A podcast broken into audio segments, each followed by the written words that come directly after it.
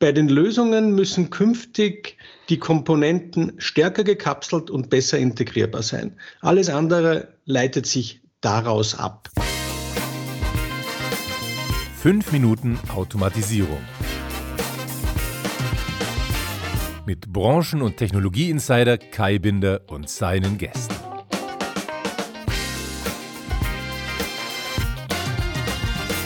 Das Automation Engineering ist im Wandel. In vielen Folgen dieses Podcasts haben wir diesen Wandel bereits beschrieben. Ergänzend zu diesen Expertenmeinungen haben wir die Leser des SPS-Magazins, die Follower unserer Newsletter und Social-Media-Kanäle nach ihrer Meinung gefragt. Wie schätzen Sie, wie schätzt ihr die künftige Entwicklung im Automation Engineering ein? Wir haben die Ergebnisse in der SBS-Ausgabe 1 2022 veröffentlicht und in dieser Folge von 5 Minuten Automatisierung wollen wir euch die Ergebnisse kurz zusammenfassen und bewerten. Näheres zu der Studie findet ihr übrigens in der Beschreibung zu diesem Podcast verlinkt. Für diese Folge der Zusammenfassung und Bewertung habe ich mir einen Gast eingeladen. Heinrich Steininger ist CTO und Mitbegründer der Firma Logicals. Wer den Podcast kennt, kennt vermutlich auch Heinrich Steininger, denn mit ihm zusammen habe ich ja einen Podcast gemacht zum Thema Engineering aus der Cloud. Und auch in der Studie war er einer der begleitenden Experten. Da freue ich mich, dass er heute zu Gast ist. Hallo Heinrich. Schönen guten Tag. Ich freue mich. Heinrich, du bist der Experte von uns beiden. Ähm, vielleicht mal zum Einstieg. Was war der Anstoß und was war das Erkenntnisinteresse der Studie? Grundsätzlich ist die Zielsetzung unseres Unternehmens, Ingenieure und Ingenieurinnen produktiver zu machen. Das heißt, ihnen zu ermöglichen, sich auf die, die konkrete Lösung ihrer tatsächlichen Anforderungen zu konzentrieren. Und das sind komplexe Automatisierungslösungen. Und beim Rest wollen wir ihnen helfen. Und da geht es natürlich darum, dass wir rechtzeitig aktuelle und künftige Herausforderungen identifizieren. Und natürlich sprechen wir mit unseren Kunden und Anwendern, aber ich bin froh, dass hier die Möglichkeit bestanden hat, wieder mal nach einigen Jahren, wir haben das ja vor einigen Jahren schon einmal gemacht, in einem breiteren Rahmen aktuelle und künftige Herausforderungen hoffentlich rechtzeitig zu identifizieren. Mhm, okay. Was waren die äh, Ergebnisse der Umfragen? Vielleicht ganz kurz zusammengefasst? Ja, ganz kurz in, in zwei Worten. Äh, bei den Lösungen müssen künftig die Komponenten stärker gekapselt und besser integrierbar sein. Alles andere leitet sich daraus ab. Und das ist die Integration der, der Funktion, die Kapselung der Funktionen und Technologien und auch der funktionalen Sicherheit. Man muss in der Lage sein, effizient und effektiv diese äh, gekapselten Module zu erstellen und miteinander zu integrieren. Für die Integration werden digitale Schatten eine wesentliche Rolle spielen. Und damit die Engineering-Prozesse effektiv und effizient sein können, braucht man eine Durchgängigkeit, eine datentechnische Durchgängigkeit der Werkzeugketten. Das ist äh, ganz klar herausgekommen. Und dafür braucht man natürlich geeignete Tools, geeignete Tools, die diese Prozesse, die diese die Erstellung dieser Artefakte ermöglichen und auch die Zusammenarbeit der Ingenieurinnen und Ingenieure verbessern. Äh, wir haben ja in der, in der Fragekonzeption ähm, die Zielgruppen OEMs, Betreiber und äh, Toolentwickler adressiert. Vielleicht nehmen wir es mal auf die Art und Weise auseinander. Was folgt daraus für die OEMs? Was folgt daraus für die Betreiber? Und was folgt daraus für die Toolentwickler? Speziell für die OEMs stellt sich die Frage, was sind meine Kernkompetenzen? Womit versuche ich, meinen äh, Kunden anzusprechen und ihm die bestmögliche Leistung zu bieten? Und ergänzend dazu, in welchen Bereichen muss ich mit anderen Zuliefern zusammenarbeiten, damit ich ein Produkt anbieten kann, meinen Kunden, das die Breite der Anforderungen abdeckt. Und diese Unterscheidung wird in den künftigen Jahren sicher noch wichtiger werden, aufgrund der Tatsache, dass die Anforderungen der Anwender und Kunden größer werden und ein üblicher OEM die nicht mehr alleine erfüllen wird können. Mhm. Und Betreiber?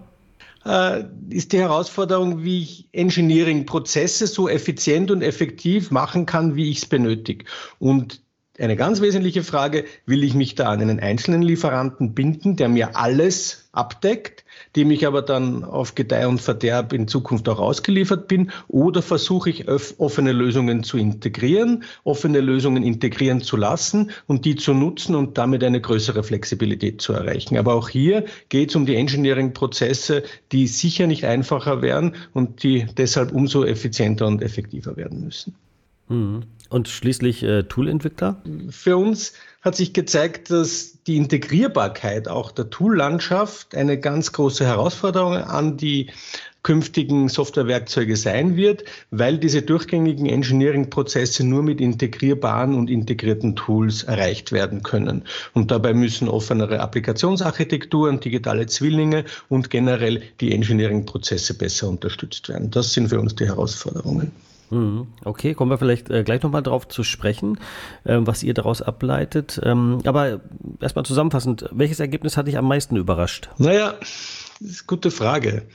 Äh, ich glaube nicht, dass eine der, der Aussagen oder der Ergebnisse überraschend war für mich, sondern für mich war eher überraschend, dass zu erkennen war, dass die Teilnehmer der Umfrage sich ganz offensichtlich intensiv mit der Zukunft auseinandersetzen, obwohl sie vermutlich alle in ihrem Tagesgeschäft stehen und sie versuchen, die kommenden Herausforderungen zu identifizieren und sich darauf vorzubereiten. Das war für mich doch ein wenig überraschend.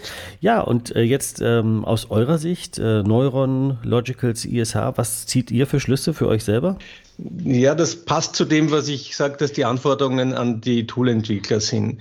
Wir kommen ja aus der Ecke eines, eines Entwicklungswerkzeugs für Applikationen nach IEC 61131.3 und wir haben in den letzten Jahren uns deutlich zu öffnen begonnen, haben versucht, mit dem Partner ISH auch hier jemanden äh, an Bord zu bekommen, der im Bereich des funktionalen, der funktionalen Sicherheit sehr erfahren ist, auch im Hardwarebereich gewisse Funktionen abdecken kann.